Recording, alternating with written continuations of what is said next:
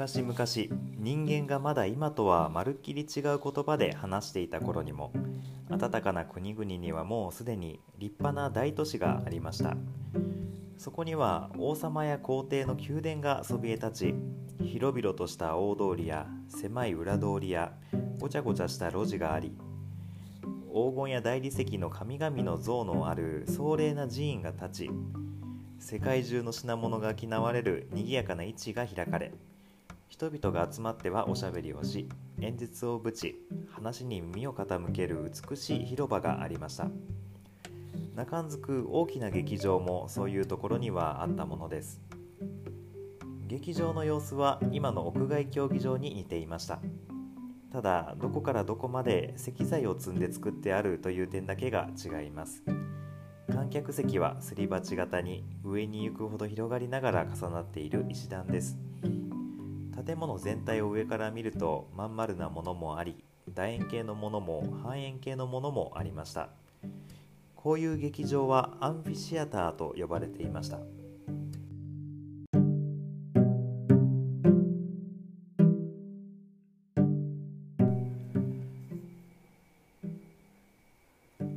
これらの中にはフットボール競技場ぐらい大きいものもあればせいぜい数百人の観客しか入れない小さいものもありました。円柱や石像のついた豪華なものもあれば飾り気のない質素なものもありました。屋根はなくて青天井の下で芝居は行われたものです。ですから贅沢な劇場では観客の頭の上に金糸を織り込んだ幕を張って照りつける太陽を遮りにわか雨が降っても安心なようにしてありました。粗末な劇場では足や藁で作ったゴザが同じ役目を果たしました。要するに劇場は誰もが自分の懐具合に似合ったものを選べばいいようになっていたのです。でもみんなの望みはただ一つでした。なぜならみんな芝居が好きで好きでたまらない人たちだったからです。そして舞台の上で演じられる悲痛な出来事や滑稽な事件に聞き入っていると不思議なことにただの芝居に過ぎない舞台上の人生の方が自分たちの日常の生活よりも真実に近いのではないかと思えてくるのです。みんなはこのもう一つの現実に耳を傾けることをこよなく愛していました。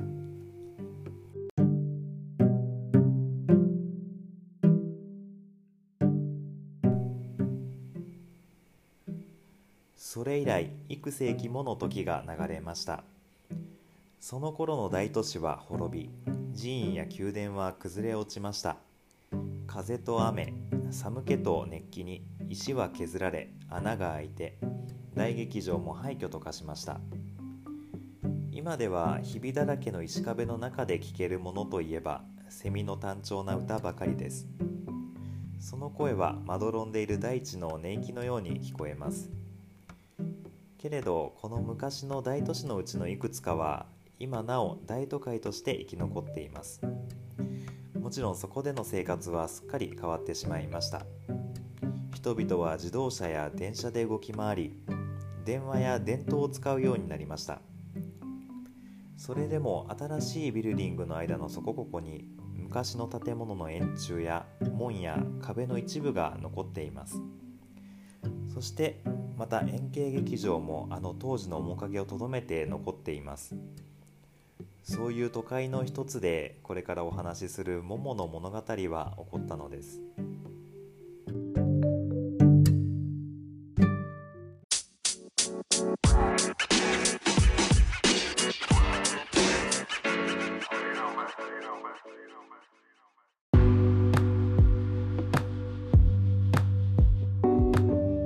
えー、というわけでこんばんは、えー、横田直也です。えーと、ちょっと朗読をしてみました。突然だったんであの、ま、間違えたかなみたいな感じでちょっとここまでたどり着けた人が何人いるのかみたいな感じでですねちょっと今日も始めたいなと思っております。8月5日今日が5回目の配信になります。えーと、ちょっとこうやって音声の配信っていうのをやってみる中でですねちょっと声の仕事をしたいなって思っていたことがあったことを思い出してですねちょっとこの朗読をしてみてこの朗読っていうスキルちょっと誰か買ってくれへんかなみたいな感じで ちょっとやってみたっていうだけでございます。えっ、ー、と読んだ本がですね、えーと、ミハエル・エンデの「モモ」という、まあ、児童小説児童文学ですね。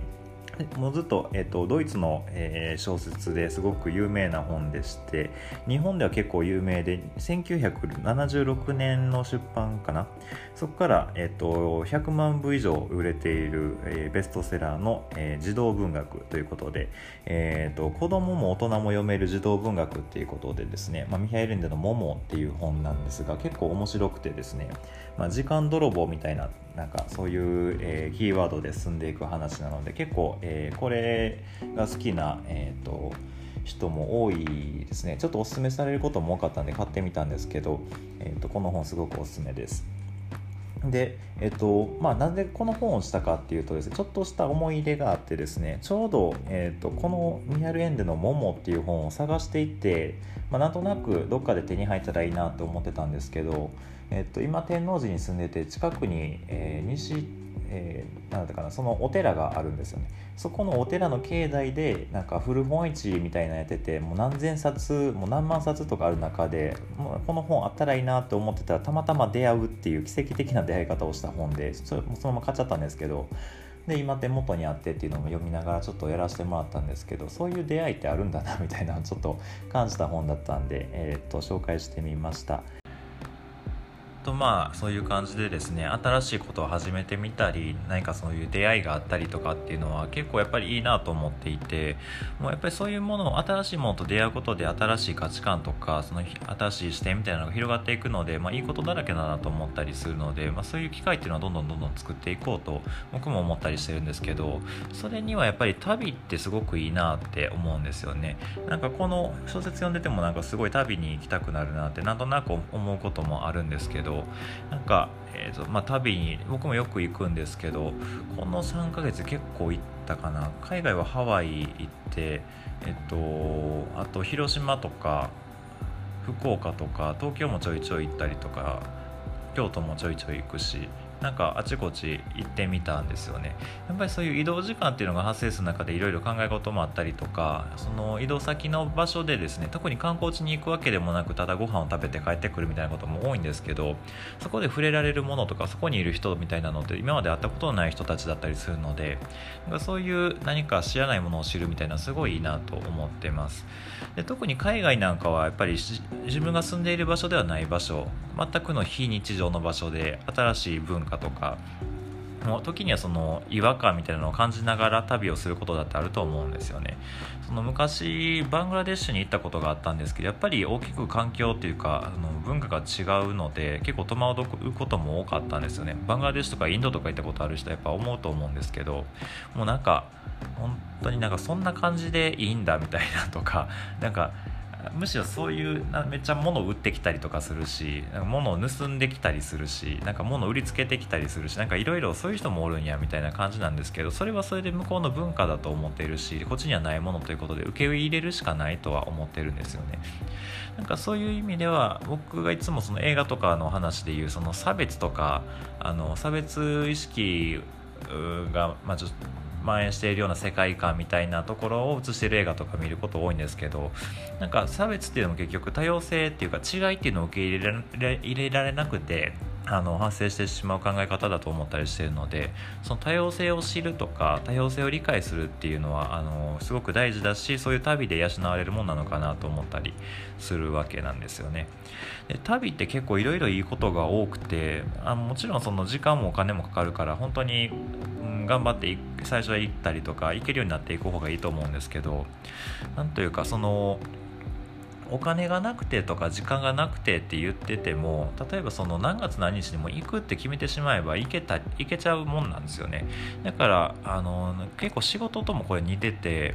なんかそれをもういついつまでに例えばやりましょうとあの期限とか、えーと、コミットとかした時にですねもうそこに向けてなんとか間に合わせるなんとかクリアするみたいな考え方って結構仕事では大事だと思うんですよね。あの僕もフリーランスであのデザイナーとかやっててよく考えるのはそうそういうことでもう本当に結構スピードもスピード感っていうのも結構武器になりやすいので相手が相手というかお客さんがここまでにできますかって言われたらもうその前の日ぐらいに絶対終わらせるみたいなあのそういう感じのスタンスでやってるとやっぱり次も仕事任せてもらったりとかするもんなのでなんかそうやって仕事のできる人みたいなのになる一歩として旅行計画を立てて実行するみたいなところって結構いろいろ含まれてておすすめかなと思ったり、え、しております。でまあ、旅行に行くとまたいろいろ起こるもんでですねそういう危機対応能力とかトラベルトラブル回避みたいなことも結構力つくんじゃないかなと思ったりするわけです。あのこの間6月にハワイ行った時に結構まあいろいろあってですね無事あの入出国なんかはできてるんですけどあのすごい楽しくてですねあのその時集まったメンバーであのレンタカーを借りたと。あのフォードのマスタングっていう結構僕が乗りたかった車がレンタカーであったんでオープンカーなんですけどめっちゃいいやんと思ってあの結構安かったしそれで借りてですねあのビーチ回ってすごい楽しんで帰ってあのちょっと1泊して次の日の朝あの車返そうっていう話をしてたんですけど夜寝て朝起きたらその車がなくなってるっていうまさかの事件が起きてですねなくなることあるみたいなあの取られたんかなとかあのレッカーされたんかなとかいろいろ考えながらそこに置いてた場所の近くにあったその看板とか見ながらあの電話とかしたりとか初めてまさか自分があのハワイで911に英語で電話するともちょっと思ってなかったんですけどそういう場面があったりとかですね。で結果まあレッカーをされてもう止めちゃダメな場所に止めちゃっててレッカーされたみたいな感じだったんですけどでレッカー会社に電話しても通じひんから電話番号から住所調べて乗り込んでいってバンバンってやって、まあ、電話してあの取り返すみたいな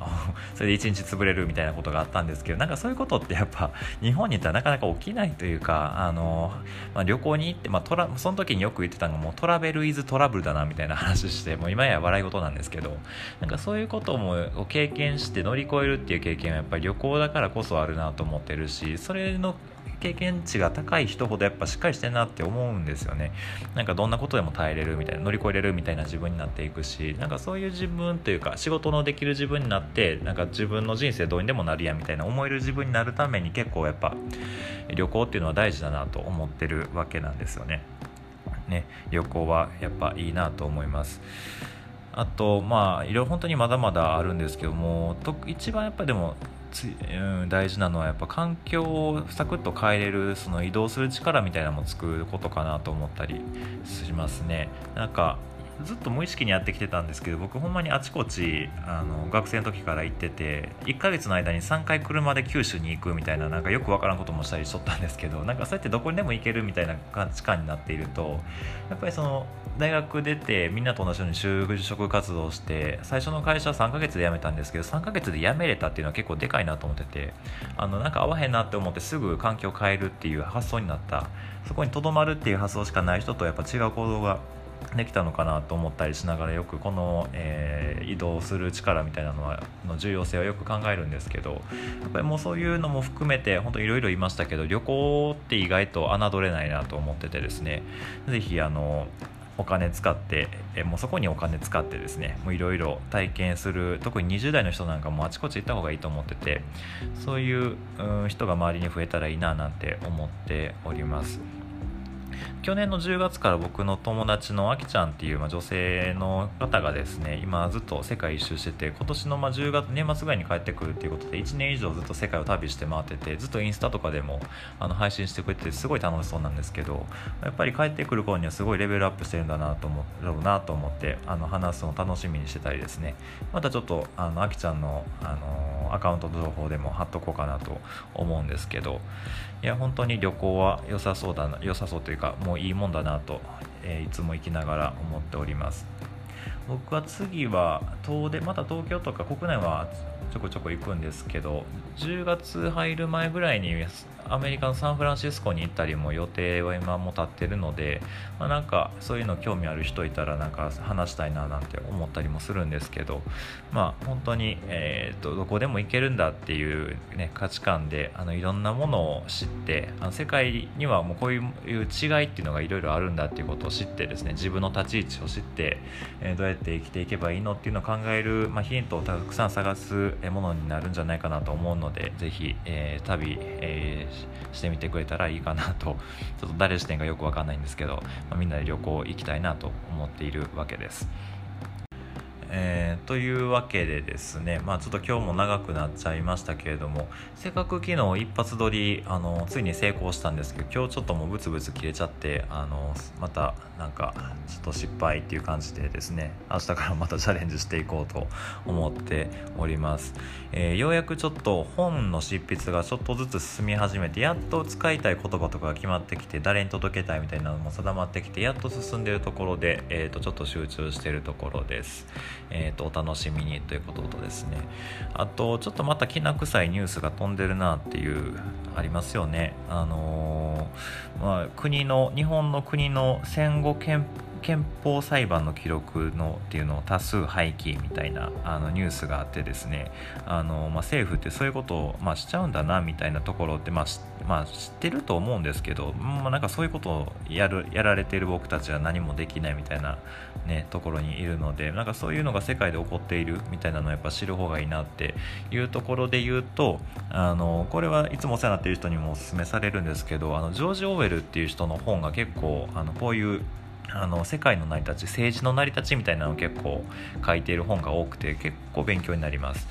えーと、例えばこの前も言ったのかな「動物農場」っていうあの本がすごい良かったりですねあのこうやって独裁国家って作られていくんだみたいなのが分かったりとかしたりとかですね。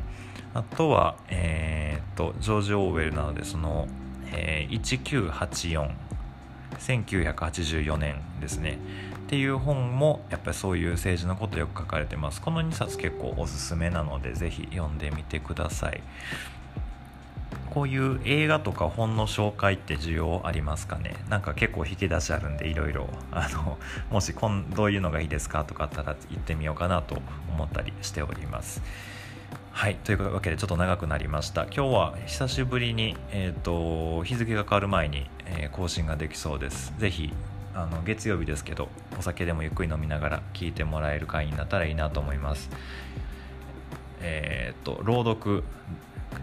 レベル的にどうなんか分かんないですけどなんかいいアドバイスとか感想とかあればまた教えてください。では今日は終わろうと思います、えー、おやすみなさい。